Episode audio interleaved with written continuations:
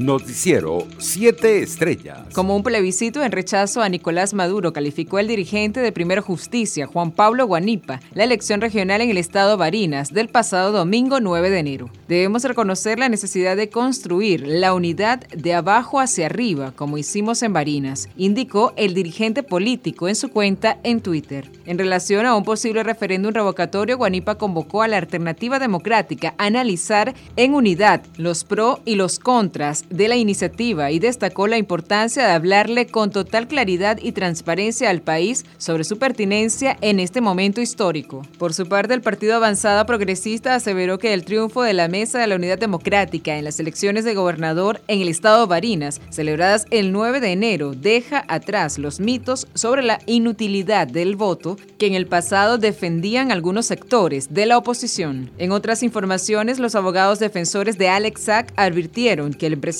colombiano no había realizado negocio alguno con los expresidentes de Colombia y Ecuador Juan Manuel Santos y Rafael Correa, respectivamente, tal y como lo insinuaron congresistas ecuatorianos que denunciaron desde Bogotá una trama transnacional que implicaría a varios gobiernos en delitos de corrupción. Según la defensa de SAP, se pretende generar un hecho político en Colombia en plena época electoral y sería necesario investigar el inusitado interés de diputados ecuatorianos por este caso.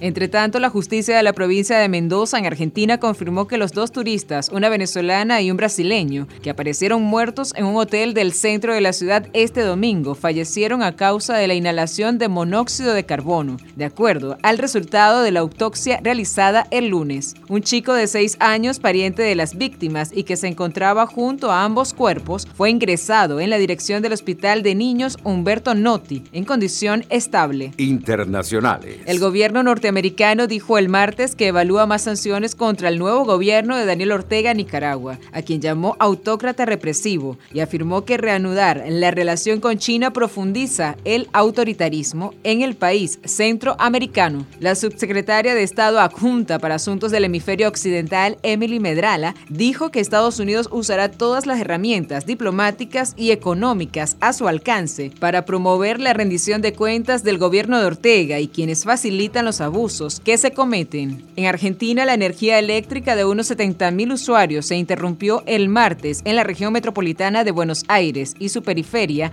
a raíz de fallas técnicas, en medio de una jornada agobiante por temperaturas superiores a los 40 grados centígrados, en pleno verano austral, informaron fuentes oficiales. Viviendas, tiendas, industrias y oficinas de la administración se vieron afectadas por cortes en líneas de alta tensión y en máquinas del Central Puerto dedicada a la generación de energía, señaló en un reporte el Ente Nacional Regulador de Electricidad. En otras informaciones, Italia alcanzó el martes el récord de casi 70.000 dosis de la vacuna contra el coronavirus inoculadas en un día, informó hoy el comisario extraordinario nombrado por el gobierno para esta emergencia, el general Francesco Fligiolo. Por su parte, Japón superó este miércoles la barrera de los 10.000 casos diarios de COVID-19 por primera vez en cuatro meses, en plena sexta ola de los contagios en el país, donde los casos se están multiplicando velozmente junto a la propagación de la cepa Omicron. La última vez que el archipiélago superó los 10 millares de casos fue el 9 de septiembre de 2021, en la remisión de la quinta ola que dejó a mediados de agosto el hasta ahora récord de nuevos contagios en el país, 25.900 992 personas. Economía. La Asociación Venezolana de Agencias de Viajes y Turismo, ABATIT, solicitó al gobierno de México exonerar a los pasajeros venezolanos que adquirieron boletos aéreos previos a la implementación de la medida de requisito de visa el próximo 21 de enero. Deseamos manifestarles nuestra preocupación ante dicho requerimiento por la proximidad en su aplicación y los pasos previos que deben realizar los pasajeros a fin de dar cumplimiento con la medida impuesta, expresó Abatit en un comunicado reseñado en portales digitales de noticias. Deportes. El ministro australiano de Inmigración, Alex Wocket, señaló este miércoles que se necesitará un poco más de tiempo para decidir si ejerce sus poderes para deportar al tenista serbio Novak Djokovic, después de que sus abogados aportaran nuevos documentos. Los abogados de Djokovic han proporcionado recientemente presentaciones más extensas y documentación de respaldo,